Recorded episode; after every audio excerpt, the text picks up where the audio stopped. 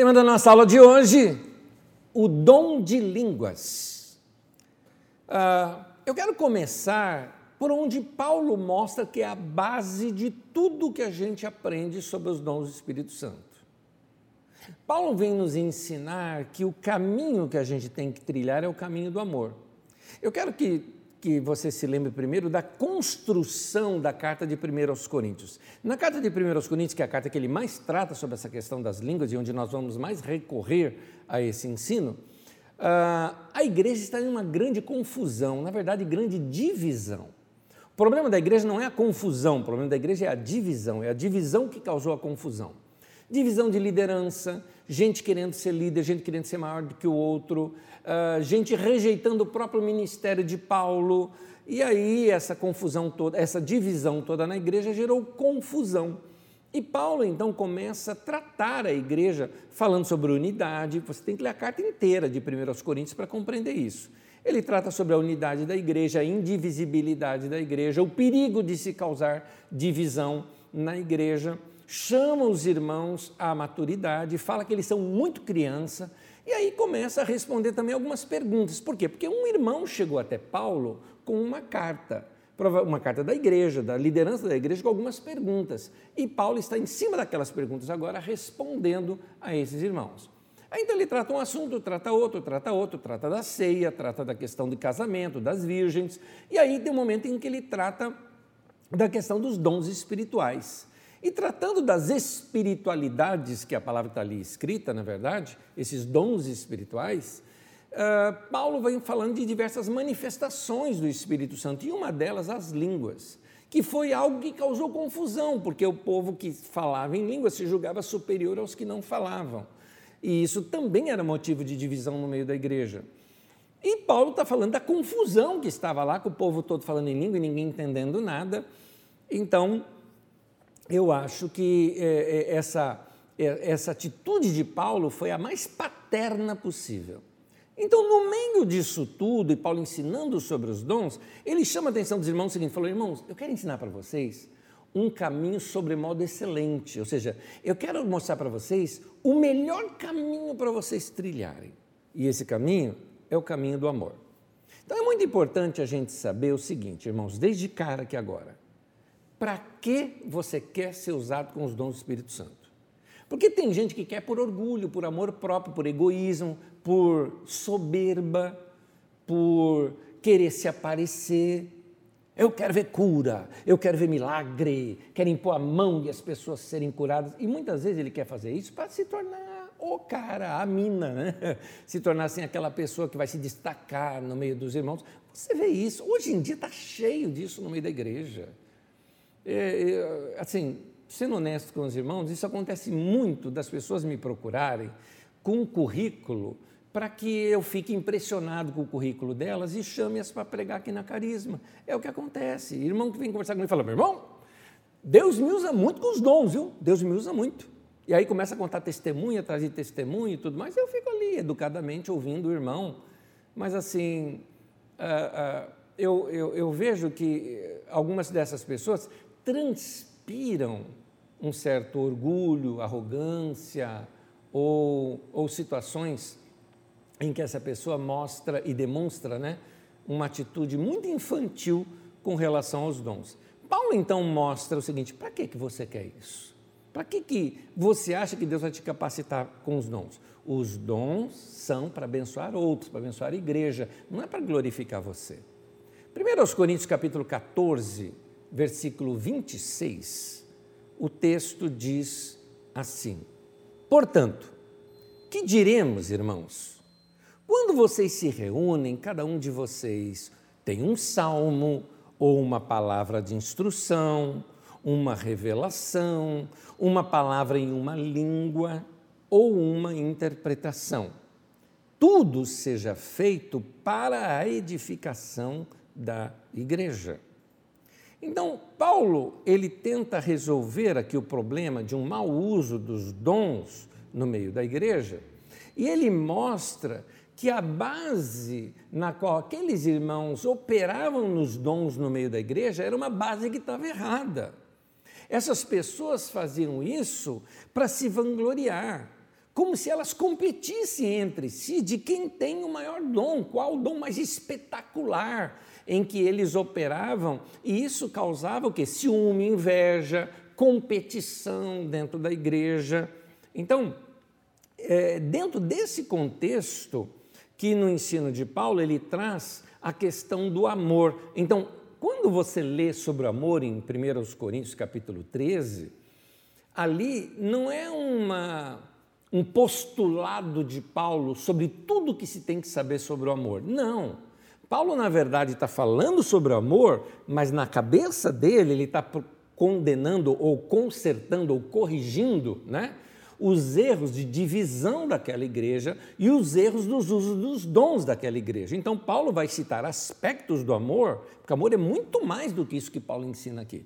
Paulo vai mostrar aspectos do amor que tem a ver, sim, com dom, com ministério, com igreja, com reunião, com culto, com encontro do, dos irmãos da igreja, dentro desse ambiente que Paulo está querendo mostrar aqui a questão do amor. Por isso, eu vou ler um trecho aqui longo das Escrituras Sagradas e você vai vendo o texto aí juntamente comigo e eu vou dando explicações no meio mesmo do texto enquanto você uh, estuda esse texto aqui comigo. Vamos lá. 1 Coríntios capítulo 13, do versículo 1 ao versículo 12, diz assim: Ainda que eu fale as línguas dos homens e dos anjos, note que Paulo aqui usa um termo de exagero, que eu fale tudo, todos os idiomas, e quando ele coloca língua dos anjos, provavelmente ele esteja falando de linguagens que não se compreende. Nós vamos estudar isso um pouquinho mais adiante. Se eu não tiver amor, serei como sino que ressoa ou como prato que retine. Vou falar na linguagem que a gente usa hoje em dia. Eu vou ser uma lata vazia, só fazer barulho, mas aquilo não quer dizer nada. Aí ele continua: ainda que eu tenha o dom da profecia e saiba todos os mistérios e todo o conhecimento, aqui tem a ver com a palavra de sabedoria, a palavra de conhecimento, e tenha uma fé capaz de remover montanhas, mais um dom citado em Coríntios 12, que é o dom da fé, ele fala: se eu não tiver amor, nada serei. Ainda que, olha, ele vai para o outro lado agora, eu dê aos pobres tudo o que eu possuo. Ou até, ele coloca aqui um extremo, que eu entregue o meu corpo para ser queimado, um mártir. Se eu não tiver amor, nada disso me valerá. Eu vou até fazer um comentário aqui agora, porque talvez eu não volte nesse tema aqui com vocês.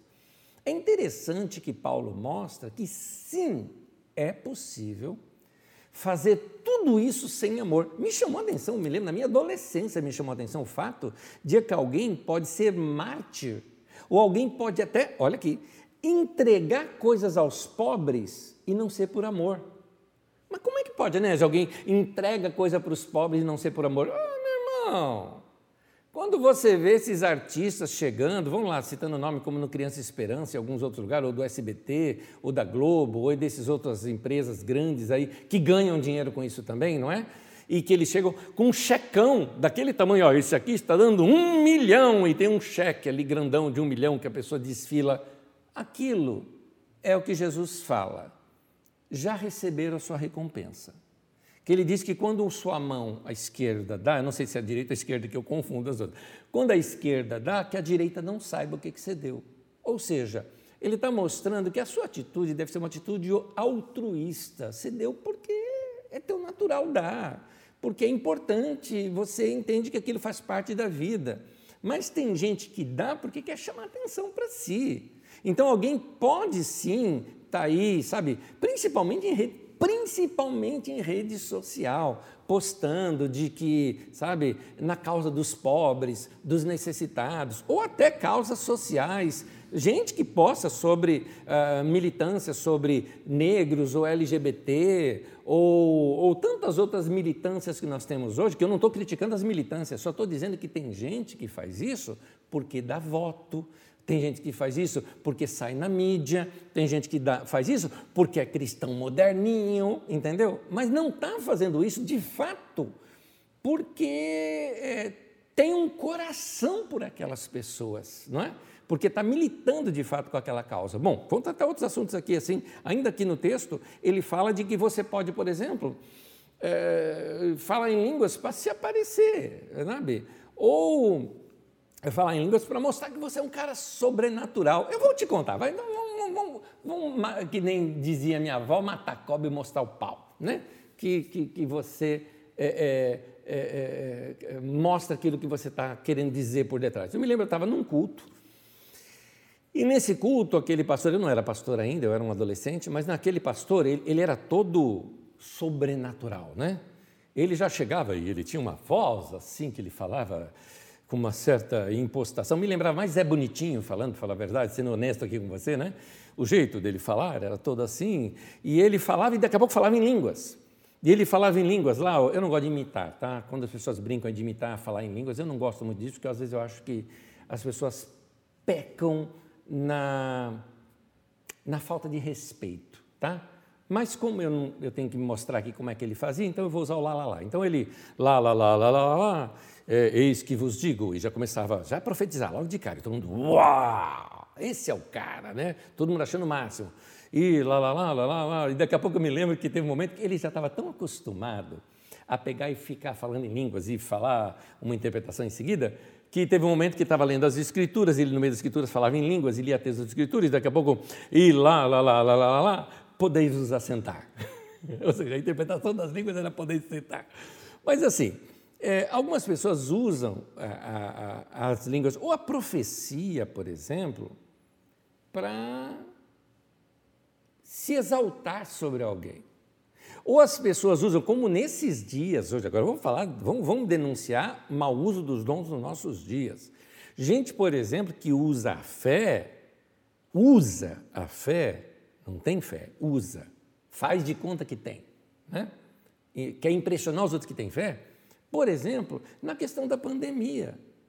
Tem gente, por exemplo, que acha que eu sou um cara sem falta de fé porque eu não estou reunindo a igreja nesse tempo. Você pode achar o que você quiser achar eu vou continuar tomando cuidado.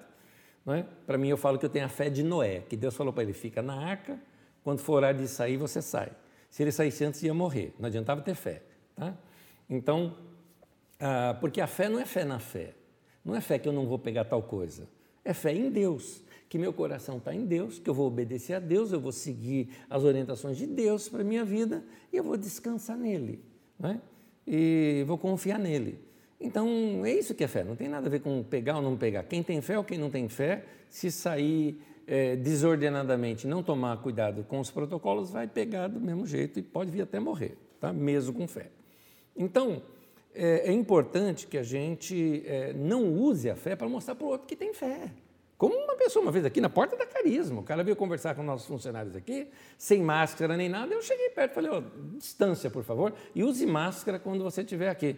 Não, mas eu tenho fé que isso não vai me pegar. Fala, você não tem fé coisa nenhuma, cara. Você está inventando coisa. Você está querendo dar uma de bom para cima da gente. É isso que você está querendo dar. Sabe, gente arrogante? Então você tem que bater contra a gente que faz esse tipo de coisa irresponsável, como era aquele irmão no caso. Né? Mas então, tem gente que usa os dons para se mostrar, para se promover. E foi o que Paulo estava corrigindo aqui na carta aos Coríntios. Vamos voltar ao texto. 1 Coríntios 13, versículo 4 agora. O texto diz assim: ah, Ainda que eu dê aos pobres, aliás, começando no versículo 3, ainda que eu dê aos pobres tudo o que possuo e entregue o meu corpo para ser queimado, se não tiver amor, nada disso me valerá no versículo 4, continua agora mostrando algumas qualidades do amor que é. O amor é paciente, o amor é bondoso, o amor não inveja, não se vangloria, não se orgulha. Nota que Paulo está dizendo tudo isso dentro do contexto de culto, de reunião da igreja, de uso dos dons. Ou seja, o amor é paciente, a questão espiritual de crescimento espiritual requer de nós paciência. O amor é bondoso, mesmo que eu vá trazer uma palavra de profecia, talvez até corretiva, sobre algum irmão ou irmã, aquilo deve ser feito com bondade. O amor não inveja. Eu não vou ter inveja do meu irmão que profetiza ou que prega, né? porque às vezes o dom de profecia significa também pregação. Tá? É, e eu não vou querer imitar a pessoa simplesmente para ficar igual a ela. O amor não se vangloria, vangloria é ser cheio de si, não é? O amor não se orgulha, e aí continua o texto, não maltrata, não procura seus interesses, não se ira facilmente, não guarda rancor. O amor não se alegra com a injustiça, mas se alegra com a verdade. Tudo crê, tudo espera, tudo suporta. O amor nunca perece, o amor nunca acaba, mas as profecias desaparecerão, as línguas cessarão, o conhecimento passará, pois em parte conhecemos e em parte profetizamos. Quando, porém, vier o que é perfeito, o que é imperfeito desaparecerá. Já corrigindo aqui um erro de interpretação de alguns irmãos, tem pessoas que dizem que é o seguinte: línguas e profecia existiram até vir o Novo Testamento, porque quando vier o que é perfeito, que é o Novo Testamento, o que é imperfeito desaparecerá. Errado, meu irmão. A Bíblia nunca disse isso, nem quem estava escrevendo imaginava que ia ter um Novo Testamento. O perfeito é a volta de Jesus. Então, quando ele vier, quando terminar tudo isso daqui, e nós tivermos um novo céu na nova terra, não vai precisar mais de profecia nem de línguas. É isso que Paulo está dizendo. E aí, continuando o texto. Quando eu era menino, eu falava como menino, eu pensava como menino e eu raciocinava como menino. Quando eu me tornei homem, eu deixei para trás as coisas de menino. Agora, pois, vemos apenas um reflexo obscuro, como em espelho. Mas então o veremos face a face. Eu conheço em parte, e então conhecerei plenamente, da mesma forma como sou plenamente conhecido. O que Paulo faz aqui é, por exemplo, é, eu vou dizer aqui um, um, termo bem coloquial, ele furou a bola, sabe, daqueles que estavam achando o máximo de ser usados com os dons, Paulo furou a bola dizendo, tudo isso aqui é em parte, gente. Não é porque você fala em profecia que acha que é o máximo, não é o máximo. Isso aqui é em parte. Em parte nós conhecemos, em parte nós profetizamos, em parte somos usados com os dons, não é sempre. Paulo, por exemplo, era usado com os dons de cura e ele mesmo tinha doença, ele tinha problema na vista. Paulo ministrava cura sobre as pessoas, mas o amigo dele, que era Timóteo, estava doente com um problema no estômago, no estômago. Epafrodito, por exemplo, é citado na Bíblia Sagrada, e foi um homem que ele passou talvez por um estresse, alguma coisa parecida, que ele ficou acamado por causa do esgotamento que ele passou. Então, é interessante, em parte, em parte somos usados com os dons do Espírito Santo, em parte somos usados com cura, em parte, por quê? Tudo em parte, porque não veio ainda o que é perfeito, aqui ainda não é o céu. É isso que Paulo está querendo dizer aqui no texto. Então, como nós já vimos, é possível nós é, operarmos nos dons sem amor, e é interessante que quando eu opero sem amor, as pessoas podem ser abençoadas, mas aquilo que eu fiz não vale nada diante de Deus, que é o que Paulo fala no versículo 2 e no versículo 3, de que eh, nada disso me valerá. Ou seja, diante de Deus, eu não estou com esse crédito todo. É interessante notar, porque Jesus já tinha ensinado sobre isso. No livro de Mateus, no capítulo 7, no versículo 22 e 23, Jesus diz assim: Muitos me dirão naquele dia: Senhor, Senhor, não profetizamos em teu nome? Em teu nome não expulsamos demônios e não realizamos muitos milagres, então eu lhes, lhes direi claramente: nunca os conheci. Afastem-se de mim, vocês que praticam o mal.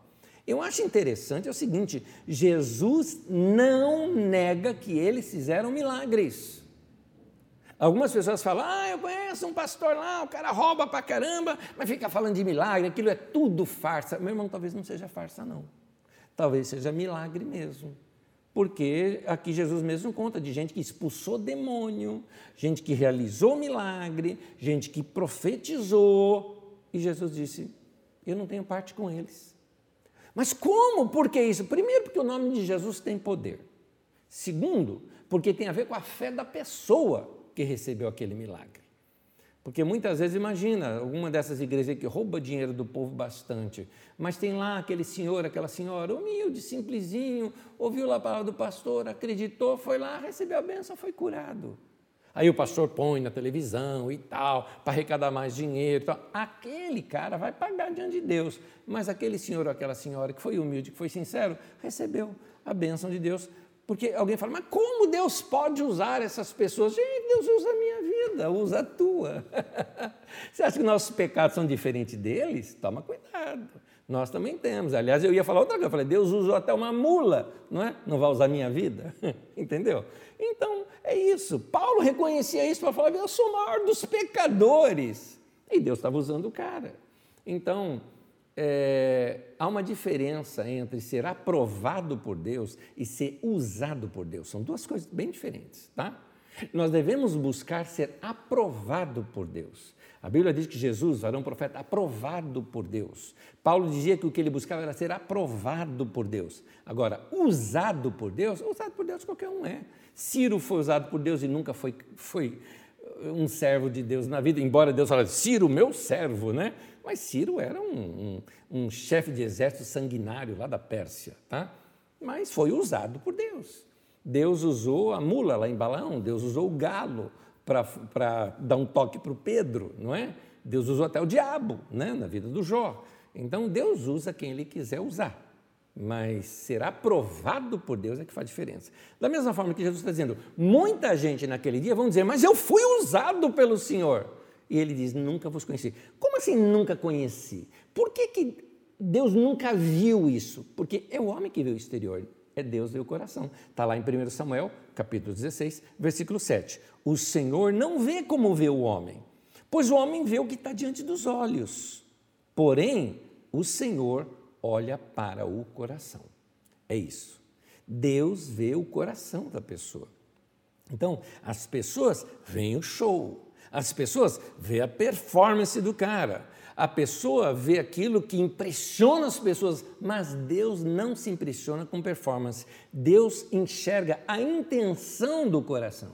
Se a intenção daquela pessoa foi de compaixão, de amor, para ver aquela pessoa, por exemplo, ser curada, ou ter uma experiência com Deus, uma experiência até de misericórdia, de ajuda.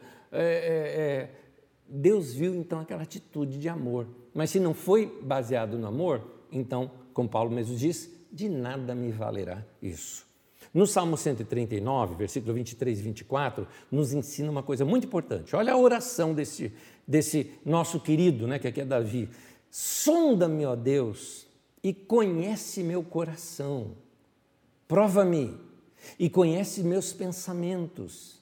E ele fala, olha o pedido dele. Vê se há em mim algum caminho mau e me corrige, né? E guia-me pelo caminho eterno. Então, uh, é muito importante que essa tenha que ser a nossa oração. Meu irmão, minha irmã, chega para Deus e fala: Deus, tem alguma intenção errada no meu coração? Eu estou sendo orgulhoso aqui quando eu vou ensinar, quando eu vou pregar, quando eu vou cantar, quando eu vou tocar, quando eu vou servir na igreja, quando eu vou ministrar alguém, quando eu vou fazer uma doação, quando eu vou ajudar uma pessoa na rua. Tem aqui alguma atitude minha de arrogância, de me julgar superior? Não é? Corrige, porque às vezes tem, às vezes tem. Fala, corrige, Senhor, não é? Vê se há um caminho mau e me guia pelo comentário. Então, se tem, me corrige, Deus, porque eu não quero ser dessa maneira.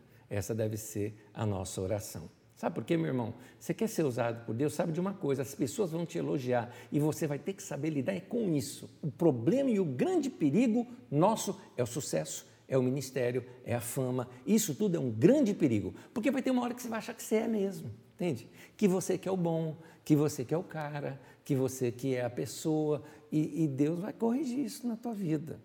Há um texto que eu queria lê-lo em três versões diferentes, porque as três versões, cada uma vai acrescentando verdade e deixando o texto mais claro para nós. Provérbios 27 e 21 diz assim: na versão de Almeida atualizada, diz: Como o crisol prova prata, e o forno o ouro, assim o homem é provado pelos louvores que recebe.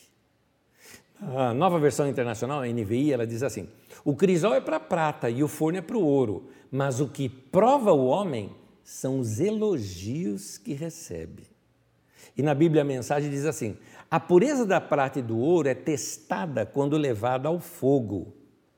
A pureza do coração humano é testada com um pouco de fama. Então, a fama faz isso com a gente. Então, toma cuidado, meu irmão. se você não está buscando os dons espirituais pelo caminho errado. Paulo fala para a gente buscar os dons espirituais e com zelo. Zelo. Zelo significa muito temor no coração, procurando assiduidade de seguir exatamente o que as Escrituras mostram. E Paulo mostra o caminho. O caminho é pelo amor.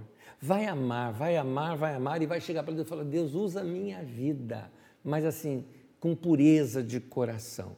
Por isso que Paulo recomenda que a gente busque. Buscar os melhores dons é aqueles que são mais úteis para a igreja. Por quê? Porque o dom não é para mim, não é para me sentir bem, não é para eu ficar, sabe, sambando para lá e para cá, dizendo: olha que bonito que eu sou, quanto dons tem na minha vida. Não é para isso, não é para enfeite da minha vida. Os dons na minha vida é para eu servir melhor, para servir a igreja. A palavra ministério na Bíblia. É, ela deriva, na verdade, é uma tradução é, é, da palavra diaconia, porque diaconia ou diácono na verdade, é uma transliteração. A tradução é ministério. É, na verdade, a tradução melhor seria serviço. É isso que seria. Então, ministro é servo, ministério é para servir e nunca para exaltação própria. Então, por isso que Jesus diz, por exemplo, em Mateus 20, versículo 25 ao 28, Jesus diz assim: Jesus os chamou, chamou os discípulos que estavam disputando quem seriam os primeiros entre eles, e ele falou: Vocês sabem que os governantes das nações as dominam. E as pessoas importantes exercem poder sobre elas, ou seja, isso é no mundo, no mundo sem Deus. Não será assim entre vocês. Ao contrário, quem quiser tornar-se importante entre vocês deverá ser servo. E quem quiser ser o primeiro deverá ser escravo como filho do homem, que não veio para ser servido, mas para servir e dar a sua vida em resgate de muitos. Eu não vou ampliar muito o texto, mas o texto no original, Jesus fala que quem quiser ser o primeiro tem que servir.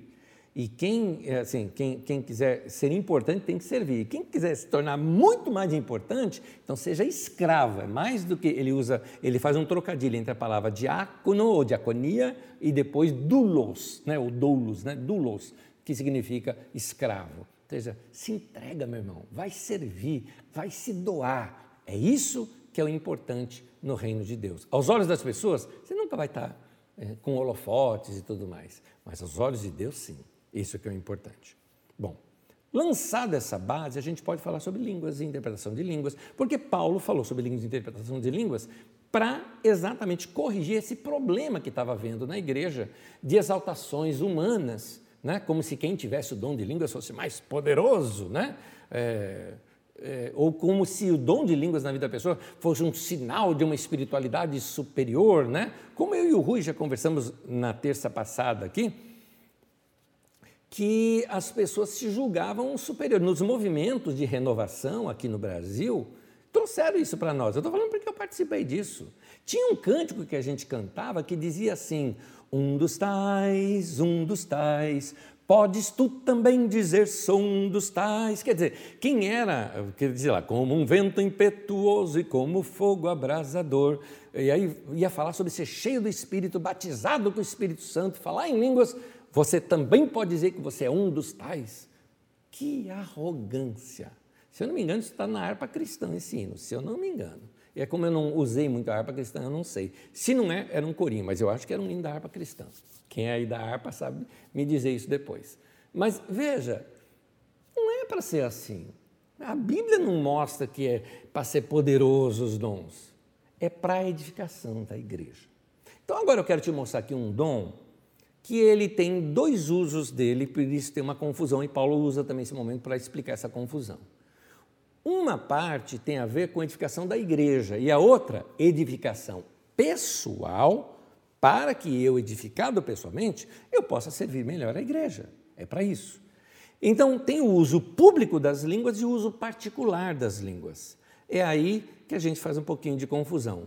Uma é uma mensagem para a igreja, por isso ela tem que vir acompanhada de interpretação. A outra não tem interpretação, não tem nada. É uma oração entre eu e Deus para minha edificação pessoal. Então, uma deve ser feita publicamente, a outra no particular. A pública ela tem uma função, a particular tem outra função.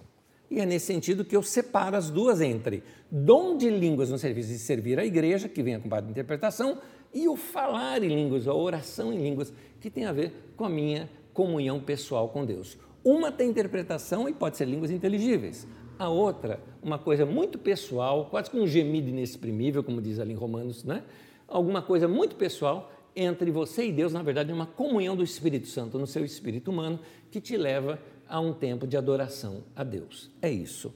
Explicando isso agora em textos bíblicos, vamos lá. Paulo fala que ainda que eu fale a língua dos homens e língua dos anjos, essa expressão de Paulo, ela pode significar várias, não é que pode significar várias coisas, pode ser que Paulo esteja aqui colocando entre línguas conhecidas e línguas desconhecidas.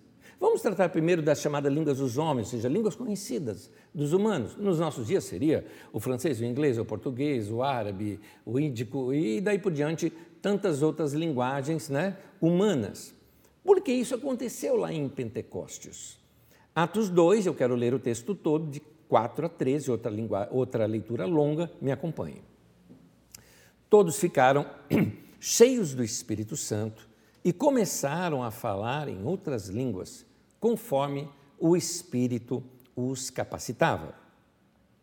Havia em Jerusalém judeus tementes a Deus, ou seja, temente a Deus é uma expressão que é usada no livro de Atos para quem é uh, convertido ao judaísmo, mas não nasceu judeu, vindos de todas as nações do mundo. Ouvindo-se o som, eram 120 pessoas falando alto, imagina. Ajuntou-se uma multidão que ficou perplexa, pois cada um os ouvia falar em sua própria língua. Atônitos e maravilhados, eles perguntavam: Acaso não são galileus todos esses homens que estão falando? Então, como os ouvimos, cada um de nós, em nossa própria língua materna?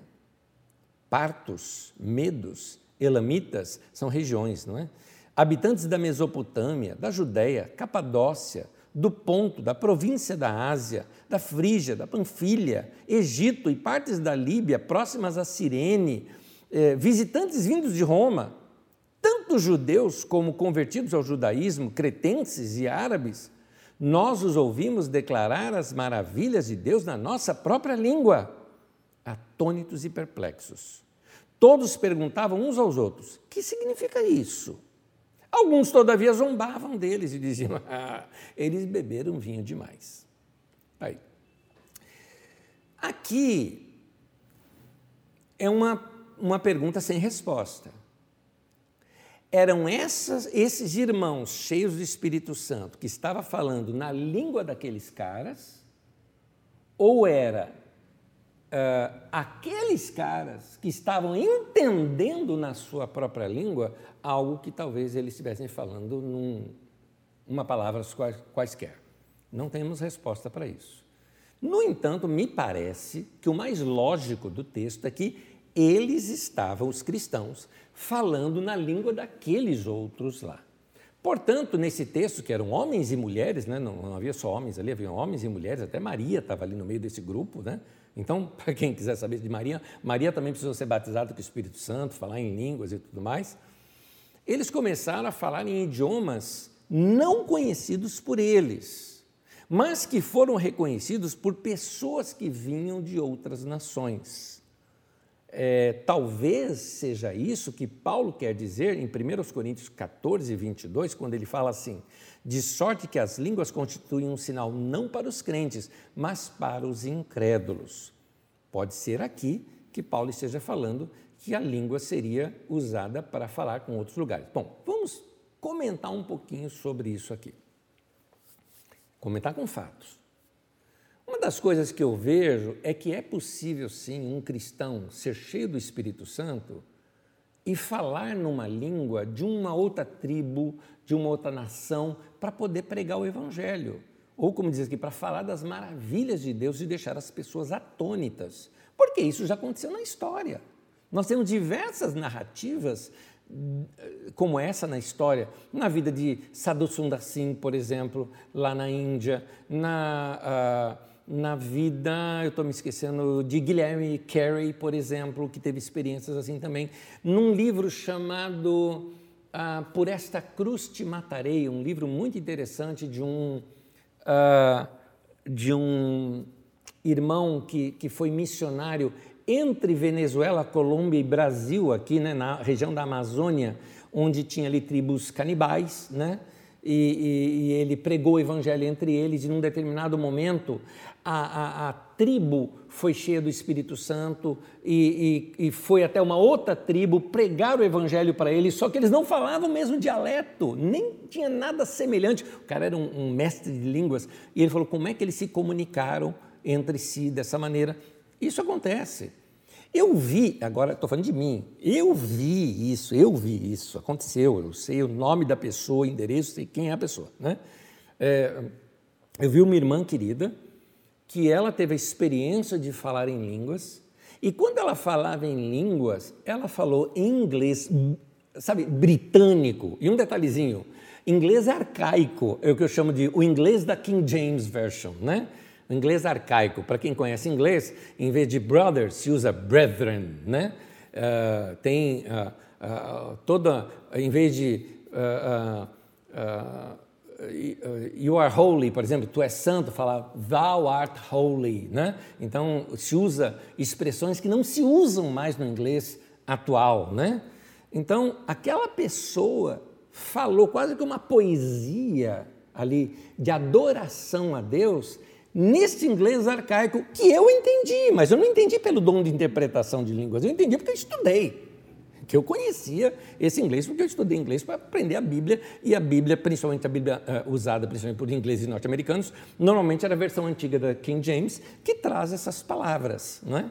Então eu entendi tudo o que ela falou. Agora, não foi pelo dom de interpretação de línguas, foi porque eu tinha estudado e eu sabia. Mas é interessante, aquela pessoa que eu conhecia muito bem, nunca tinha falado inglês na vida, não sabia falar inglês na vida, mal sabia o verbo to be, quanto mais saber falar inglês arcaico e sem sotaque ainda. Foi uma coisa maravilhosa de se ver. Então, é possível falar línguas terrenas? Sim, eu mesmo já vi isso acontecer, não é? Agora, uh, é possível falar uma língua que realmente não existe? Será que não é isso que Paulo está querendo dizer em língua dos anjos? Que nós já lemos esse texto em 1 Coríntios 13, 1. Ainda que eu falasse a língua dos homens, a língua dos anjos. Você acha que existe uma língua que o anjo fala um com o outro? Gente, cá entre nós, não precisa disso, né? Anjo, ser sobrenatural, espiritual, tudo mais, acho que não precisa de uma fala humana entre si. Eu acho que isso aqui seja uma força de expressão de Paulo para se referir a idiomas desconhecidos ou uma linguagem sem sentido para o ser humano. O que eu acredito aqui é que Paulo começa a demonstrar aqui uma diferença entre o dom de línguas falado para as pessoas e linguagem espiritual que é falada com Deus. Ou, de fato, existem essas duas juntas nos dois casos, porque eu ouvi, por exemplo, a irmã falando com Deus. Não era nenhuma profecia, não era nenhuma linguagem para nós, não é? Era alguma coisa dela com Deus, de adoração a Deus. Então, Falar em línguas está aí na Bíblia, gente. Não adianta você dizer que não acredita, está aí na Bíblia Sagrada. Atos 10, 44 a 46 diz assim: Ainda Pedro falava essas coisas, Pedro ainda estava pregando, no meio da pregação, quando caiu o Espírito Santo sobre todos que ouviam a palavra, e os fiéis que eram da circuncisão, que vieram com Pedro, admiraram-se, porque também sobre os gentios foi derramado o dom do Espírito Santo, pois os ouviam falando em línguas e engrandecendo a Deus. Então as pessoas estavam falando em línguas, engrandecendo a Deus, era uma linguagem de louvor e de êxtase, não é? uma linguagem de admiração pelo divino, pelo extraordinário. O que me chama a atenção é que esses homens e mulheres que estavam ali na casa de Cornélios nunca tinham ouvido falar desse tal dom do Espírito Santo, de falar em línguas ou de movimento pentecostal, não tinha nada disso. Era uma operação sobrenatural, assim, não natural, né? É, da ação do Espírito Santo na vida de um, de, do ser humano. Então, é, eu acho importante a gente ter essa consideração de que as revelações de Deus são muito maiores do que o que o nosso intelecto humano possa compreender. Vocês sabem que eu sou uma pessoa muito racional. Eu gosto de estudo. Eu questiono tudo. No entanto, eu estou aberto para aquele texto que diz lá em Deuteronômio 29, 29, que fala, as coisas encobertas pertencem é, é, a Deus, as reveladas pertencem a vocês. Tem coisa que eu não sei. Tem coisa que é mistério de Deus. E tem coisa que nós precisamos entendê-las em linguagem espiritual, como Paulo diz em Coríntios 2, se eu não me engano, ele fala, falando coisas espirituais com linguagem espiritual. Então é importante a gente estar tá compreendendo essas coisas. Vamos lá. Da mesma forma que existe o falar em línguas, existe a interpretação de línguas. 1 Coríntios capítulo 14, versículo 5 diz assim: Eu quisera que vós todos falasseis em outras línguas, muito mais, porém, que profetizasseis. Pois quem profetiza é superior ao que fala em outras línguas. Agora, olha essa frase: salvo, a não ser que, né? salvo se as interpretar, para que a igreja receba edificação. Então, note o seguinte: algumas pessoas falam o seguinte, não, mas eu não quero saber de línguas porque profecia é superior à língua. Espera um pouquinho. Paulo diz o porquê. Por que, que Paulo está dizendo que profecia era superior a línguas? Porque quem falava em língua edificava a si mesmo, mas quem profetizava edificava a igreja. Então, profecia é superior por causa disso. Por que edifica a igreja? Por isso. Que Paulo está dizendo o seguinte, gente, vocês estão buscando dom para coisa própria. E eu estou querendo mostrar que o mais importante é aquilo que vai edificar a vida dos outros, que vai abençoar mais pessoas. Aí ele fala: então não adianta eu falar aqui em línguas o tempo todo se ninguém está entendendo, não vai ser edificado. Então eu prefiro falar poucas palavras do meu conhecimento do que falar palavras que ninguém está entendendo. Então, Paulo diz isso, ele falou, a não ser que interprete. Porque quando interpreta, aí toda a igreja é edificada. 1 Coríntios 14, 4 diz assim: O que fala em outra língua a si mesmo se edifica, mas o que profetiza edifica a igreja. É interessante, porque se a linguagem for interpretada, então os outros vão receber a edificação. Mas se ela não é interpretada, então não serve. 1 Coríntios 14, 26 e 27 diz assim: O que fazer, pois, irmãos, diante disso? Quando vos reunis, um tem salmo, outro tem doutrina, esse traz revelação, aquele outra língua e aquele outro ainda interpretação. Olha, a, a frase-chave está aqui. Ó. Seja tudo feito para edificação. Paulo não está proibindo falar, ele falou que tem que ser feito, mas para edificação. No caso de alguém falar em outra língua, que não sejam mais do que dois, ou quando muito três, e isso sucessivamente, e haja quem interprete. O que, que Paulo está dizendo? Não adianta um irmão chegar no meio da igreja e ficar falando em língua, todo mundo quieto, assim, esperando qualquer interpretação. Aí vem outro, aí vem outro, aí vem outro, e ninguém interpreta, não vai adiantar nada. Mas quando falar, que haja interpretação daquilo. Então, note que Paulo está preocupado com a edificação da igreja. Paulo está preocupado é, é, com o culto público. Tanto que num outro texto que não está aqui relacionado aqui para você, mas está aí no contexto, você pode ler, Paulo fala o seguinte, gente, fica todo mundo falando em língua, entra um indouto, ou seja, alguém não informado, né? alguém que não tem nada a ver com a igreja no meio de vocês, vão falar que vocês estão loucos, vão falar que vocês estão loucos. Então, o culto público não é para isso. 1 Coríntios 14, versículo 28, ele diz assim, mas não havendo intérprete, fique calado na igreja falando consigo mesmo e com Deus. Mais adiante eu vou ampliar esse texto, porque eu quero te mostrar o seguinte: por que Paulo fala assim, fique calado falando? Como é que é isso? Né? Fique calado para a igreja, mas falando consigo. Note que Paulo não proíbe o dom, ele só está mostrando qual é o melhor uso deste dom. É importante explicar aqui que interpretação de línguas não é tradução de línguas, porque interpretar é expor o sentido, é expandir, elucidar. Por quê? Porque às vezes uma frase ela precisa de explicação para se fazer sentido, né? Uh, uh, porque algumas, algumas frases são, como que a gente fala, são expressões idiomáticas, não é? É uma coisa que só tem sentido é, é, ali, no que a pessoa está fazendo. Por exemplo, eu falo aqui, né? Gente, eu morri de rir. Se alguém interpretar ao pé da letra para o inglês, a pessoa fala: ah, ele morreu? E como é que ele está falando? Então ele ressuscitou? Não, não é isso. Morrer de rir significa que ele riu tanto, tanto, tanto, tanto, que aquilo foi assim ao extremo de que ele riu. Então, note que a interpretação ela explica melhor do que uma tradução. Então, o que acontece? Às vezes a interpretação pode ser maior do que a tradução, do que o texto que foi falado em si. Uma palavra pronunciada, a interpretação daquilo pode ser muito maior. Eu vi isso e vou lhes contar depois de ler esse texto.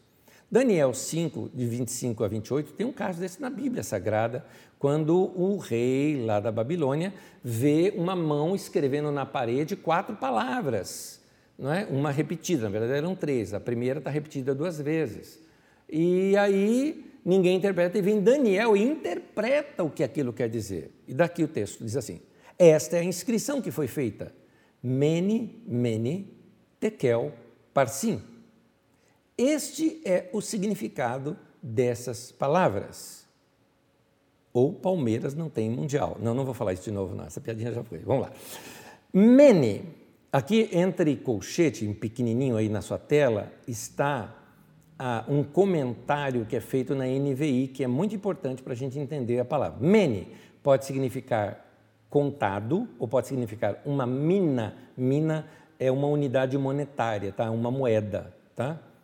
Igual nós temos aqui reais, centavos, né? Mene. Deus contou os dias do seu reinado, porque a palavra pode significar contado também, e determinou seu fim. Essa foi a interpretação. Tekel pode significar pesado ou ciclo. E ele interpretou: foste pesado na balança e achado em falta. Pérez, interessante, ele não falou parsim, e aqui está Pérez. Pérez é o singular de parsim, tá? Pode significar dividido, pode significar também Pérsia, pode significar meia mina, né, ou meio ciclo. E aí ele fala: o teu reino foi dividido e entregue aos medos e persas. Olha só, o que, que apareceu se fosse tradução? Tradução seria é, contado, pesado, dividido. Foi isso. Contado, contado, pesado e dividido. E ele interpretou. Você foi, Deus contou e disse que seu reinado vai acabar. Chegou para o rei. Tem mais. Você foi pesado na balança, te provou na balança e não passou. E terceiro, é, seu reino vai ser dividido e vai ser entregue aos medos persas, o que realmente aconteceu. Enfim, a, a, interpretação ela foi aproximadamente sete vezes maior do que a mensagem original. Então aí você vê uma interpretação. Vou te contar um fato. Fato. Eu estava dirigindo louvor numa igreja. Tinha meus 19 anos de idade, não tinha, meus não, tinha 19 anos de idade. Eu era pastor já, mas fui servir a uma, uma outra igreja, da mesma igreja que eu era, só que lá na zona leste de São Paulo, estava servindo lá aos irmãos alguns domingos, que o pastor de lá me pediu emprestado para o pastor daqui, ele me emprestou para lá, fui lá auxiliá-lo. E eu dirigia louvor lá na igreja, tudo mais. Eu toco violão, dirijo louvor. E então eu eu estava ali tocando, né, com a igreja cantando. Foi um momento muito gostoso. Terminada ali a pregação, mais cântico, né? Ali, puxei um cântico ali com os irmãos e cantando e cantando, como se fosse assim: Deus está aqui, tão certo como o ar que eu respiro, e cantando, cantando. Daqui a pouco eu parei, terminou a canção.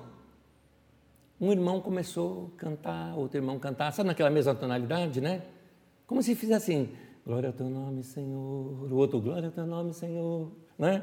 O outro, eu te louvo, Senhor. E todo mundo cantando junto ao mesmo tempo, cada um numa palavra, alguns cantando em línguas, não é? Mas era a congregação toda cantando, nenhum problema, tá todo mundo cantando, adorando, aquela coisa gostosa. Daqui a pouco eu senti que todo mundo foi diminuindo, diminuindo, diminuindo, diminuindo, né? E eu estava ali na frente e eu tive uma impressão no meu coração. Tem algo mais aqui. Eu estava ali dirigindo, eu fiquei olhando, pô, falei, meu Deus, o, o que que é, o que que é, né? E eu percebi aqui, né? Nesse canto aqui da, do salão da igreja, alguém me olhando assim, assustado tudo mais. Falei, alguém tem alguma palavra, algum conselho, alguma coisa? A pessoa assim, eu pode dar, eu, imaginando que a pessoa fosse assim, sabe? Igreja, Deus me falou, tive uma visão. Aí a pessoa simplesmente começou a falar em línguas. É interessante, eu estudo bastante idiomas, eu gosto de idiomas. E o jeito dela falar era assim, compassado, bonito, tinha sentido. Eu falei, conhecida, eu acho, né? Eu até pensei isso, né? Algumas palavras soavam familiares assim para mim, mas eu não entendi nada. A pessoa terminou, eu, tudo bem, puxei mais um pouquinho aqui no violão, algumas pessoas olhando para mim, E eu procurando quem é, quem é. Aí eu falei, irmãos, alguém teve interpretação? Porque eu tive, no meu coração, eu tive aquele testemunho. É uma palavra para a igreja. Alguém aqui teve interpretação. No outro canto lá, a pessoa. E tinha um no meio aqui, apavorado, olhando tudo. Mas esse do meio eu falo já já. Aquela outra pessoa olhando para eu falei: teve interpretação, querido? Reparte com a igreja. E a interpretação era uma coisa muito linda. Era quase como um poema falando de Jesus ser o Senhor, o, o, né? o grande Senhor, que Deus o exaltou, muito parecido com aquele texto de, de, Filipenses 2, que Deus, por isso Deus o exaltou sobremaneira, ele deu um nome sobre todo nome, para que o nome de Jesus se dobre todo o joelho no céu, na terra e debaixo da terra, e toda língua confesse que Jesus Cristo é o Senhor, para a glória de Deus Pai. Filipenses capítulo 2, lá do 7 ao 11. Então, é, é, algo muito parecido com isso. A hora que falou a igreja, depois toda aplaudiu, Jesus é Senhor. Tal. Aí eu não perdi tempo, toquei lá um Mi maior lá no, no, no, violão e comecei, Ele é o Senhor, Ele é o Senhor. E cantamos, cantamos, cantamos, acabou. Deus abençoe, dá um abraço seu irmão, vai na paz do Senhor, terminou a reunião, coisa maravilhosa, aleluia, acabou. Acabou o culto, veio um rapaz conversar comigo. E o rapaz estava assim apavorado, que nem falar comigo. E ele falou o seguinte: Olha, eu tenho aqui uma amiga, contar rapidinho a história deles, né? A menina, na verdade, que me apresentou, ele falou: Olha, a gente se conheceu no meu trabalho, tal. Ele é testemunho de Jeová, eu sou daqui da igreja. E aí nós combinamos o seguinte: que eu iria lá assistir a, a reunião na, na, igreja dele, que na igreja, é Salão do Reino que eles chamam, mas ela falou assim: na igreja dele. E ele tinha que também vir aqui na minha, tá, para ver aqui e tal. E ele quer falar com o senhor. Eu falei: Tá bom. Ele falou: Olha, é, eu, eu sou estudante de grego. E assim, é, aquela pessoa falou em grego. E eu fui falar com ela, porque depois que acabou o culto, ele foi conversar com a pessoa. Eu fui falar com a pessoa, ela não entende nada de grego. E aquela pessoa interpretou perfeitamente o que a outra pessoa falou, e ela também não sabe nada de grego. O que, que é isso que o senhor pode me explicar? Eu, como também, não imagina, né? era novo no ministério, eu falei, isso aí é, é esse é o Espírito Santo que vocês não costumam acreditar. Você já sabe que ele é testemunho de Jeová. Você não costuma acreditar, dizendo que Jesus é Senhor, né? E Ele é Deus, coisa que você também não acredita, e que eu acho que hoje Deus está te chamando para o arrependimento. Eu fui tão duro e tão direto, mas eu também estava assim, sabe, cheio de Espírito Santo para falar com o cara. O cara caiu de joelho no chão, se ajoelhou na hora, chorando, pediu para Jesus entrar na vida dele, para ser senhor da vida dele. Foi uma coisa linda de ver. O cara se converteu, foi uma maravilha. Tive poucos contatos com ele ao longo da vida depois. Foi na outra igreja, uma vez que ele foi lá no culto, mas nunca mais tive contato com esse irmão. Inclusive, meu irmão, se um dia você me vir, me procure que eu quero, quero te rever, saber como é que você está. Mas é, o que eu quero te mostrar é que isso existe. Deus faz isso, né? dessa maneira. Ah, o dom de línguas, então, ele vem acompanhado de interpretação. Ah, ah como saber eu vou dizer que você sabe. Você vai entender isso no final aqui dessa, dessa, história, dessa aula, porque eu, quero, eu já te ensinei sobre como o Espírito Santo fala conosco. É um testemunho interior. Lá no fundo você sabe, você sabe. Então tem muitas vezes que eu estou alegre diante de Deus, eu não vou falar em língua diante de toda a igreja, porque eu sei que aquilo é uma coisa minha entre eu e Deus. Portanto, é a linguagem de oração. Então, falando agora da linguagem de oração, quero entrar nesse tema dizendo aqui os textos bíblicos. 1 Coríntios 14, 18 e 19 diz assim: eu dou graças a Deus, disse Paulo, porque eu falo em outras línguas mais do que todos vós. Contudo, prefiro falar na igreja ou para a igreja cinco palavras com meu entendimento para instruir a outros a falar dez mil palavras em outras línguas. Paulo aqui está se referindo ao uso particular desse dom, a linguagem de oração. Não é como algumas pessoas dizem, ah, Paulo falava muitos idiomas. Que idiomas Paulo falava? Além do hebraico, aramaico, grego, mas ali outras pessoas também sabiam. Não tenho notícia de que Paulo falava outras línguas além dessas, eu não tenho essa, essa notícia.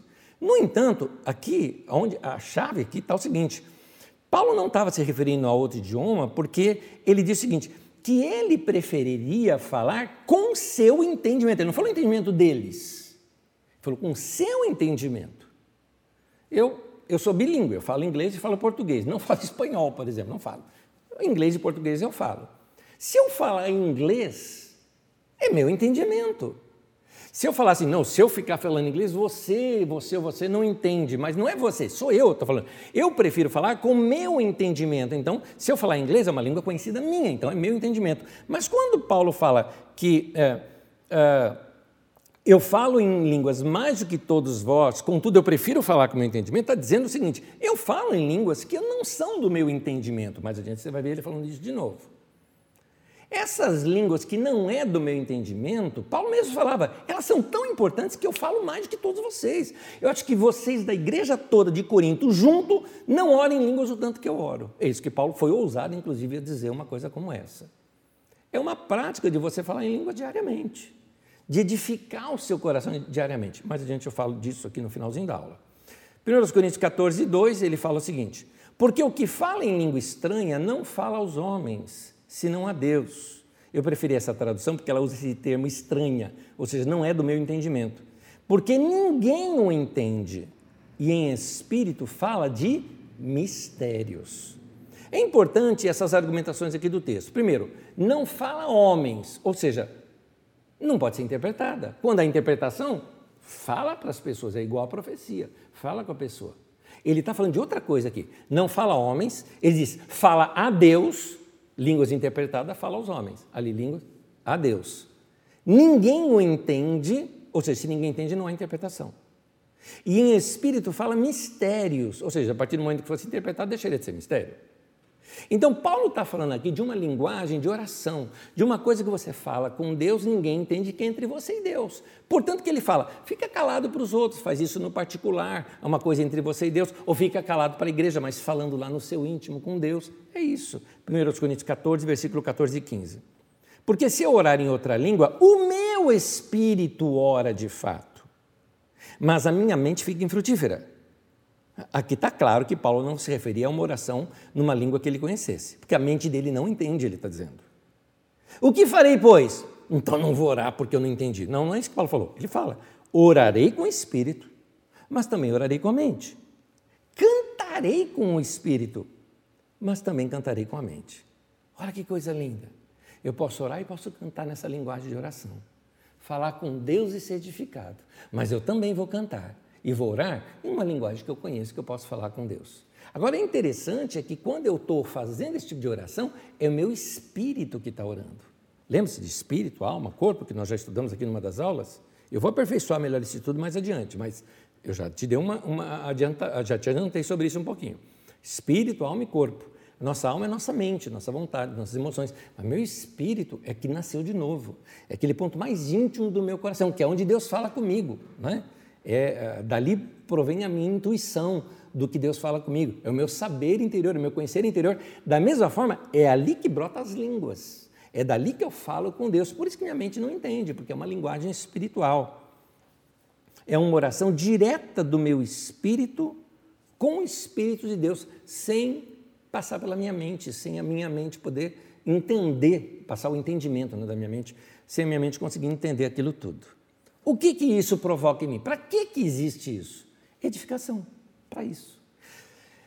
Provoca a mesma coisa do que cantar para Deus, provoca a mesma coisa do que ler as Escrituras, a mesma coisa do que comunhão com irmãos quando você fala das coisas espirituais, quando você ouve uma mensagem, uma pregação, um estudo da palavra de Deus, quando você ora a Deus com seu entendimento, a oração em línguas é mais um item ah, mas então para que, que existe isso? Sei lá, pergunta para Deus para que, que existe isso. Só te diz uma coisa: para mim é muito útil. Para mim é muito útil. Eu gosto de orar assim quando eu estou no banho. Eu não preciso falar em voz alta. Meus filhos, minha esposa, ninguém vai ouvir eu falando, porque é, particular, sou entre eu e Deus. Às vezes que eu oro alto, é no carro. No carro eu gosto de orar alto. Porque aí não tem ninguém mesmo, fica ali falando em línguas tal. Antigamente, quando eu nem tinha carro, eu era solteiro, inclusive, eu me lembro que eu tinha mania de orar no meio da rua, né? Não tinha ninguém mesmo. E às vezes eu passava uns bicos difíceis, eu era pastor lá na Lapa, andava naquela rua Guaicurus à noite, rua assim, beira de estação de trem, escura. Eu, sabe aquela assim que você fala, eu vou ser assaltado qualquer dia, sabe essa coisa? Mas era o caminho que eu tinha que fazer até meu ponto de ônibus. Eu ia orando em línguas, não sei se meio por medo, ou meio para proteção, ou para edificação mesmo, seja lá o que for, mas eu me lembro uma vez que um rapaz veio me assaltar, né? Mas eu não vi o cara, né? E eu estou assim, estou lá falando língua, não tinha ninguém na rua. E eu não sei de onde surgiu aquele cara, porque eu não vi o cara. Eu não vi o cara. E tá, daqui a pouco eu levei até um susto, porque o cara chegou assim para mim falou: Aí, mano. Eu falei: O que, que foi? O que, que é esse lalalai? Aí eu comecei a falar com o cara, o cara gostou daquilo. Terminou eu orando pelo cara, isso foi num sábado, no domingo que a gente tinha culto sábado, tinha domingo. No domingo encontrei esse cara lá no culto, lá da igreja. Então, olha que coisa interessante. Assim, está falando em línguas ali, foi um sinal para o incrédulo, mas ali ele não entendeu nada, mas ele achou fantástico aquilo tudo. E ele me confessou depois, falou, ó, oh, eu vim para fazer os manos com você. Não sei se ele era corintiano, mas foi essa a linguagem dele, tá? Eu vim para fazer os manos com você, cara, mas sei lá, o negócio entrou aqui, bateu em mim, quando você falou aquele negócio, me arrepiei todo. Né? Foi desse jeito que aconteceu. Então, uh, uh, eu digo que o falar em línguas é importante para você se edificar. Eu não costumo ficar por aí falando em língua, em voz alta, tudo mais, mas eu pratico isso todos os dias. Eu acho importante. É uma conexão minha com Deus. 1 Coríntios 14, versículo 4, diz assim: O que fala em outra língua a si mesmo se edifica. Em Judas, eh, versículo 20, diz assim: Vós, porém, amados, edificando-vos na vossa santíssima fé, orando no Espírito Santo. Então, nota que aqui há uma, uma relação entre esse orar no Espírito, né? No, Tejuda fala no Espírito Santo, mas Paulo fala no Espírito no sentido de Espírito humano, né? Porque ele fala o meu Espírito ora, né?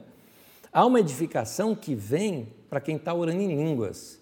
Edificar é o mesmo que construir, fortalecer. Então, todas as vezes que eu estou orando em línguas, eu estou construindo algo dentro de mim. Eu vou usar uma linguagem moderna.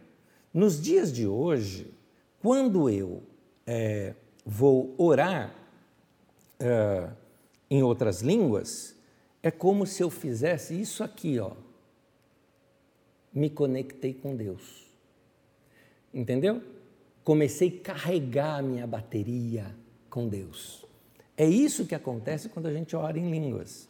É como se eu plugasse, vamos dizer assim, o meu espírito na tomada de Deus, para carregar aquilo que eu preciso, que eu vou usar ao longo do dia.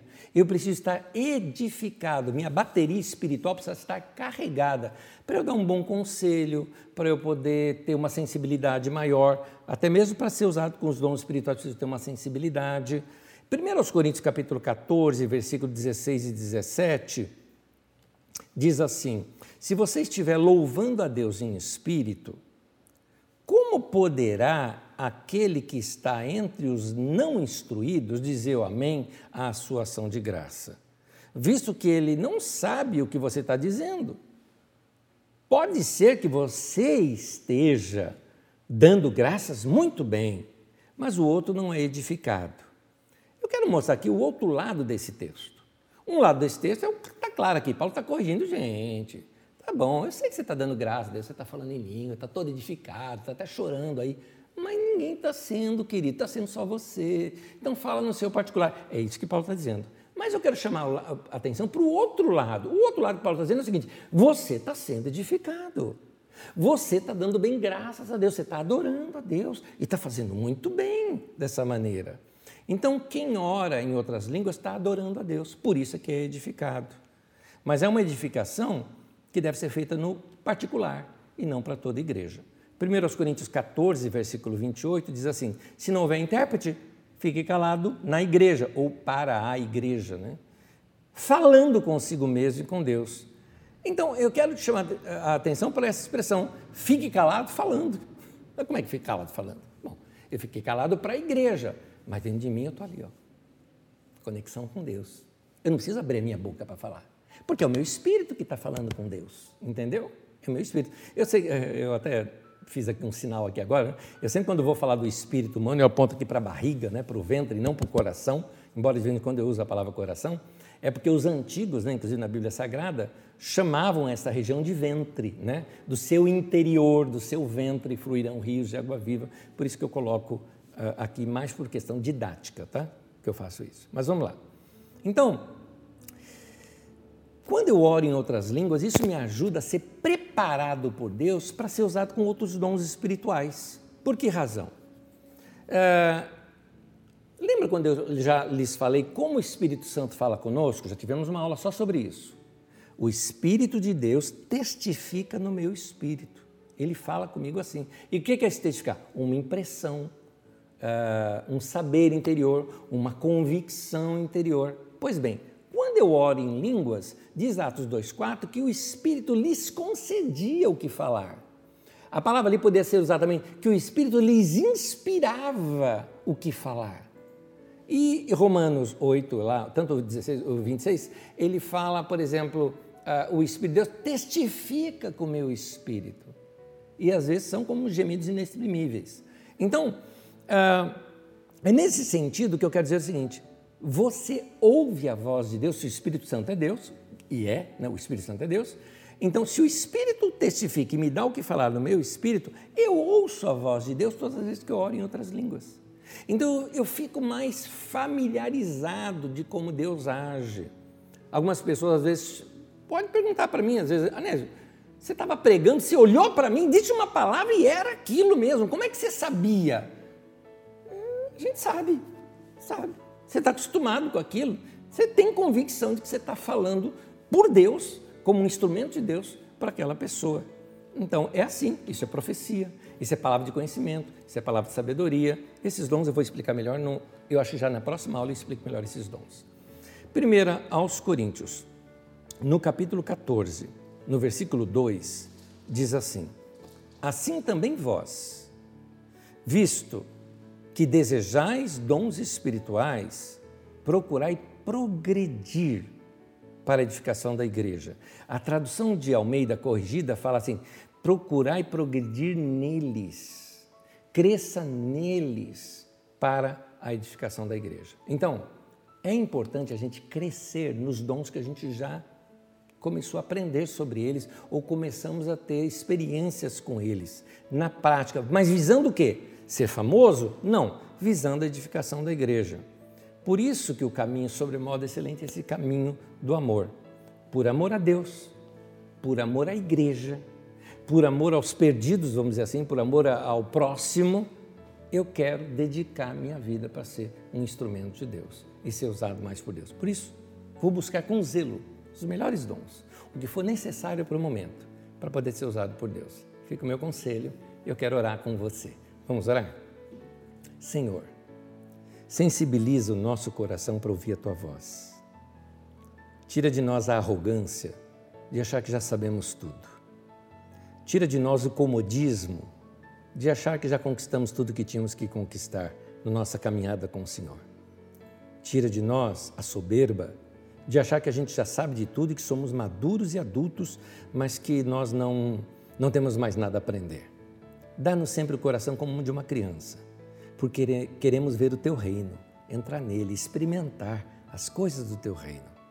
Livra-nos, sim, de criancice, de tolice, mas torna-nos sempre o coração simples de uma criança. Não a tolice de uma criança, mas a simplicidade.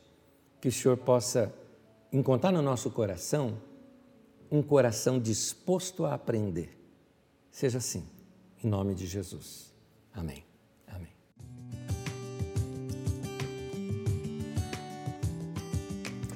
O Enéas me pergunta: as línguas faladas hoje pela maioria Podemos dizer que são as línguas de anjos? Querido, na verdade, essa questão de língua dos anjos língua dos homens, eu ainda acho que foi um, um, uma força de expressão de Paulo para dizer de línguas conhecidas e línguas não conhecidas. Nesse sentido, eu acho que temos os dois, tá? Os dois, ou seja, línguas conhecidas e línguas desconhecidas. Desconhecidas que pode ser de uma outra língua terrena, vai, de uma tribo que ninguém conhece, como pode ser simplesmente um, um balbuciar, né? Um, ou como diz, há um texto né, em Romanos 8, 26, se não me engano, 26, que diz gemidos inexprimíveis, não é? Não dá para explicar o que, que são aquelas coisas. Isso pode ser também o falar em línguas. O importante é comunhão com Deus. É isso que é o importante.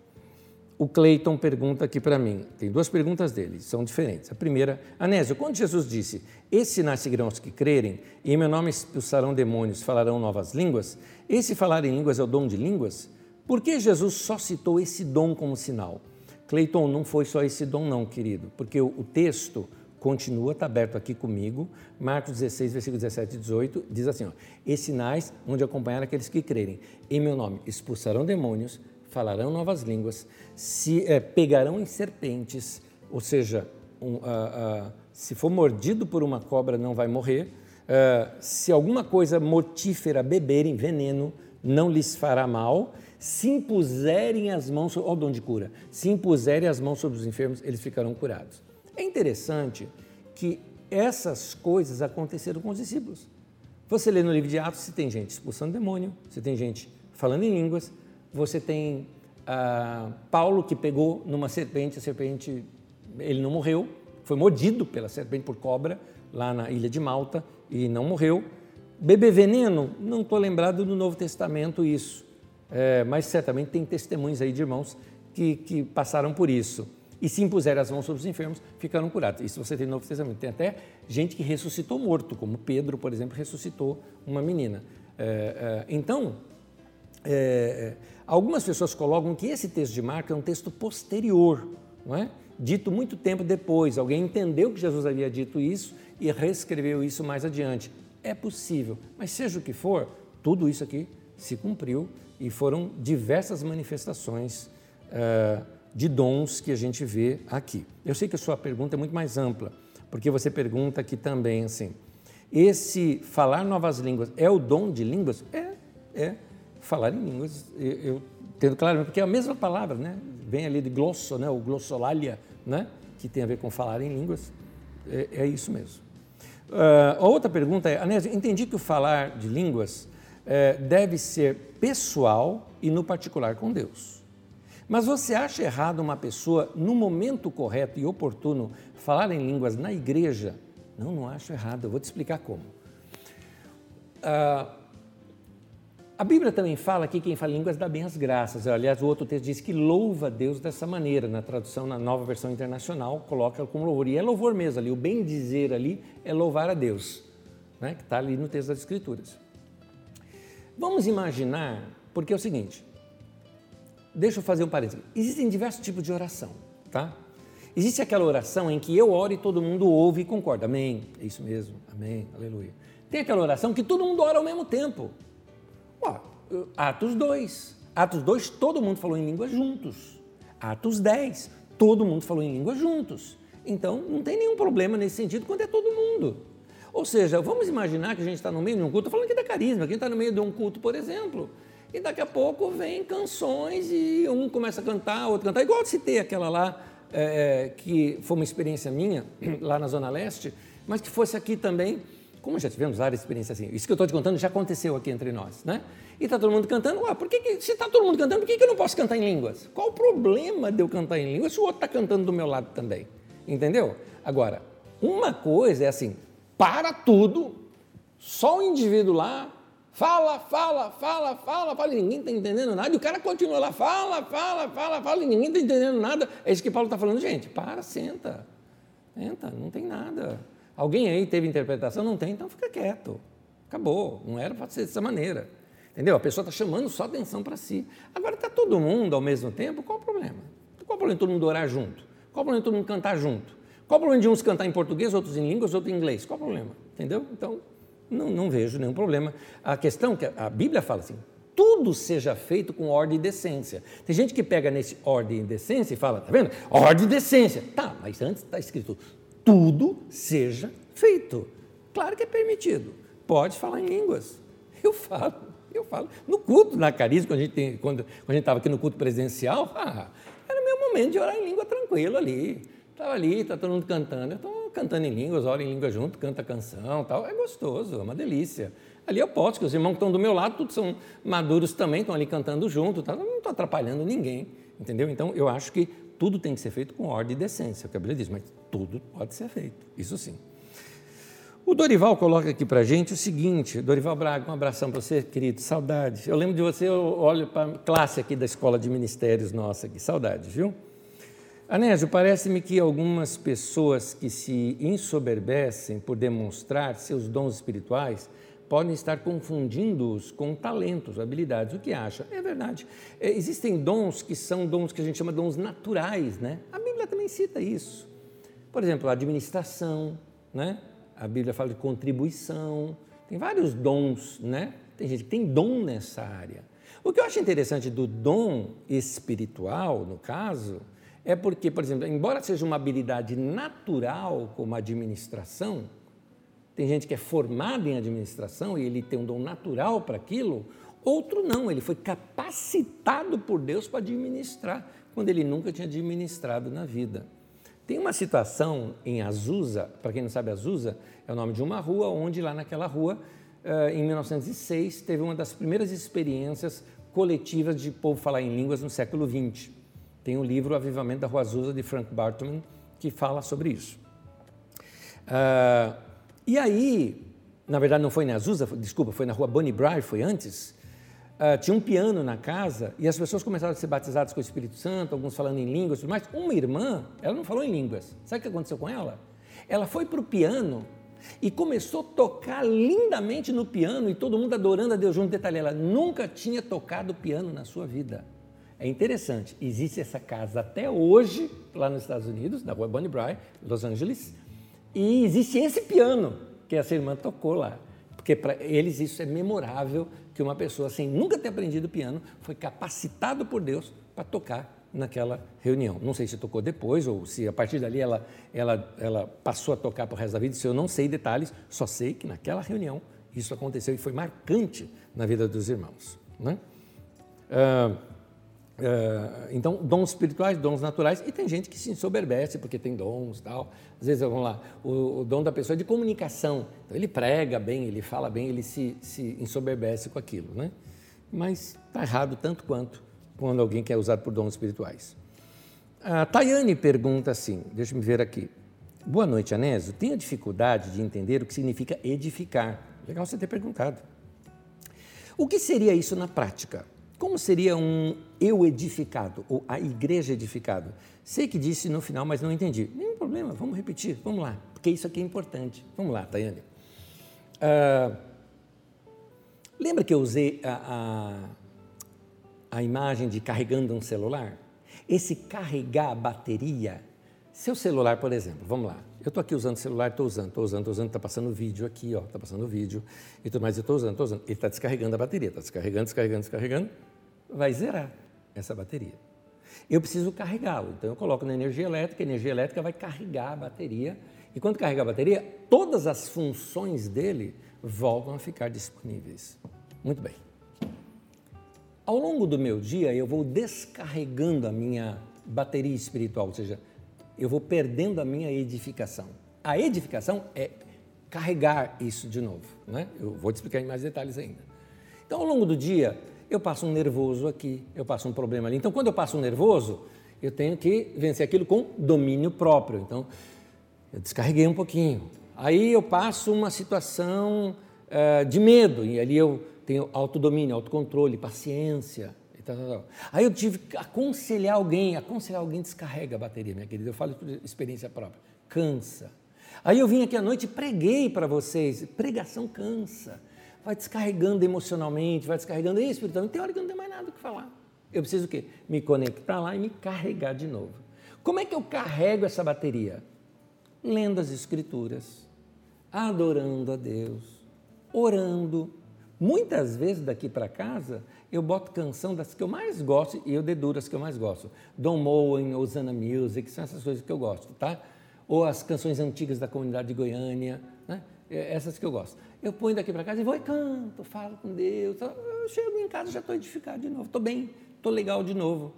Porque quando você está descarregado, por exemplo, você já passou situações, eu já passei, de situação que eu estou com nervo na flor da pele, que eu estou assim, Paulo fala, a carne milita contra o espírito o espírito contra a carne, para que você não faça o que seja do vosso querer.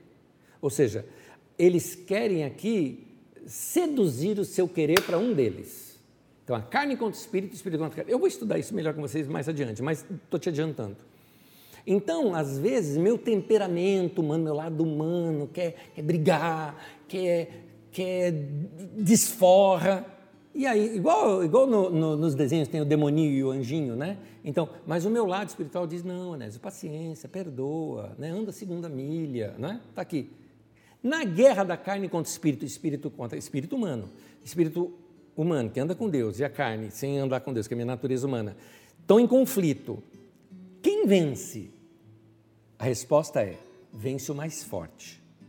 Quem é o mais forte? Ah, o espírito é mais forte. Não, o mais forte é aquele que se alimenta mais. Se ao longo do dia eu só vi tragédia, só vi notícia ruim, sabe? Só vi discussão, só briguei, tal, tal, não tive tempo de estudo da palavra, de oração e tudo mais, eu não estou edificado para poder vencer minha carne. Eu vou ser derrotado. Eu vou ser derrotado pela minha própria carne. Entenda bem, não é nem o diabo, é minha carne mesmo. Então eu peguei, eu estou tão assim que meu filho me faz uma pergunta e eu respondo bruscamente. Ah, Isso é carne. Isso é uh, obras da carne são, tem lá em Gálatas, né? Então fala da ira, dissensão, briguinha, contenda, chatice. Quando você está mal-humorado e chato, saiba, você está mais andando na carne do que no espírito. É isso. Então você precisa edificar no espírito. Como é que você edifica no espírito?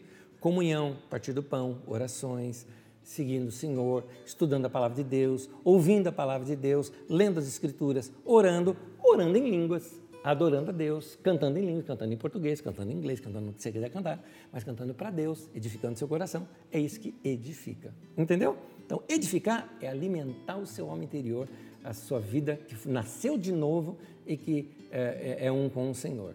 E, e é isso que vai ajudar você a levar uma vida vitoriosa. É o que Paulo diz em Gálatas sobre andar no Espírito. Andar no Espírito e você não vai cumprir os desejos da carne. Continuando. Marta Souza pergunta: Como podemos entender que Deus usa pessoas que não serão aprovadas? Marta, eu vou te explicar da seguinte forma. Uh, Deus ama tantas pessoas. Vamos imaginar. Eu dei esse exemplo. Uma pessoa até de pouco entendimento, simples no seu entendimento, eu preciso de uma igreja, eu preciso de Deus falar comigo. Ele entra na primeira igreja que ele, que ele, que ele entrou. Só que lá naquela igreja, vamos colocar a igreja mesmo. Lá naquela igreja tem um pastor chato, arrogante, cheio de si e tudo mais. Mas aquela pessoa que entrou lá, entrou querendo ouvir Deus. Sabe o que, que vai acontecer? Essa pessoa vai ouvir Deus falando com ela através daquele pastor chato, arrogante, tudo mais. Deus vai falar. Por quê? Porque foi a fé dela que Deus honrou. Então, da mesma forma, uma pessoa que vai num lugar desses que às vezes até abusam, mas vai precisando de uma cura na vida dela e ela acredita e Deus cura.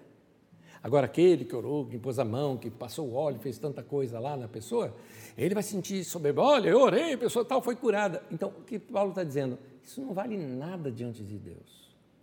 Deus usa qualquer um. Nós temos que ser aprovados por Deus e não usados. Agora, Deus ah, a toda pessoa que Deus aprova, Deus usa. Mas nem toda pessoa que Deus usa, Deus aprova. Isso é importante. Então busque ser aprovada por Deus, andar com Deus, igual quero fazer também, para que Deus possa nos usar. Mas não busca ser usado por Deus sem ser aprovado. Tem que ser aprovado no coração. Vida com Deus, vida santa, vida dedicada a Deus. É isso que tem que ser. Agora, é, que Deus usa pessoas que não vão ser aprovadas? Na Bíblia está cheio. Jesus falou, vai chegar naquele dia, vai dizer, mas em teu nome nós não fizemos isso. Fez, meu querido, mas tua vida não estava nada certa, não. Continuando. É, eu vou falar mais uma pergunta e a última e nós vamos terminar. A Maria das Graças pergunta aqui para mim. Quero saber se todas as pessoas podem falar ou orar em línguas ou só algumas pessoas é, Maria das Graças, deixa eu te falar, não, nem todas as pessoas vão falar em línguas. Nem todas as pessoas vão realizar milagres. João Batista, Jesus disse que ele foi o maior de todos os profetas e ele não realizou nenhum milagre. Tá? Então, não. E por que, que eu digo não? Porque a Bíblia diz. Eu vou ler um texto das Escrituras em 1 Coríntios, no capítulo 12, no versículo 29 até o 30, diz assim: Porventura são todos apóstolos? Dá para entender que Paulo tá, que é uma pergunta retórica. O que é uma pergunta retórica? Eu estou perguntando uma coisa que eu já sei a resposta e você já sabe a resposta. Todo mundo é apóstolo? Se eu te perguntar, todo mundo é apóstolo? Não. A resposta é não. Ou todos profetas? A resposta é não. São todos mestres? A resposta é não. São todos operadores de milagres? A resposta é não. Têm todos dom de curar? Não. Falam todos em outras línguas? Não. Interpretam a todos? Não. É isso. Paulo em Coríntios, se você começa a ler Coríntios 12, ele fala: gente, nós somos um corpo e cada um de nós membro desse corpo. Não pode dizer a mão para a orelha, olha, porque eu não sou orelha, eu não sou do corpo. Não, a mão é importante, a orelha é importante, o nariz é importante, o olho é importante. Todo mundo é importante. E nem todo mundo é, é, tudo, porque ela fala: se todo o corpo for orelha, já pensou um bando de orelha andando assim na rua? Que coisa estranha, né? É estranho, não é? Então, é, todo mundo tem dom de línguas? Não, não, não tem. Eu conheço um monte de gente cheia do Espírito Santo, homens tremendos. Eu vou te citar um, Billy Graham, por exemplo, um dos maiores pregadores do século XX, nunca falou em línguas na vida. Então, nós temos aí muita gente que nunca teve experiência de falar em línguas e andam com Deus. Eu estou citando hoje o falar em línguas porque faz parte da minha aula e é uma curiosidade, é uma dúvida que muita gente tem e eu preciso explicar. Mas da mesma forma como eu vou explicar palavra de conhecimento, palavra de sabedoria, é, profecia, dons de curar, e muita gente vai ouvir, vai saber o que é, mas nunca vai ter experiência com esses dons. No entanto, tenha certeza, existem dons de Deus na sua vida e você vai ter habilidades dadas por Deus.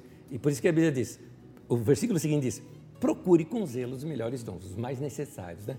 com zelo, com coração para Deus. Para terminar, a dica que fica aqui: pede para Deus, fala para Deus, conta para Deus que você quer ter essas experiências com Ele. E diga o porquê, porque você quer servir a Deus melhor, quer se edificar para poder servir melhor os outros. É isso. Que Deus abençoe cada um de vocês. Vamos orar juntos mais uma vez antes da gente terminar? Senhor, guarda o coração de todos os meus irmãos que o nosso coração seja sempre voltado para o Senhor e que possamos, com zelo, procurar o crescimento espiritual, para que a gente possa te servir melhor, servir melhor a tua igreja, servir melhor as pessoas que precisam ouvir do Evangelho e estarmos sempre edificados, preparados para toda boa obra. Em nome de Jesus. Amém. Deus te abençoe. Não perde a próxima aula. A gente volta na próxima terça e domingo. Estamos aí com o nosso culto. Deus abençoe cada um de vocês.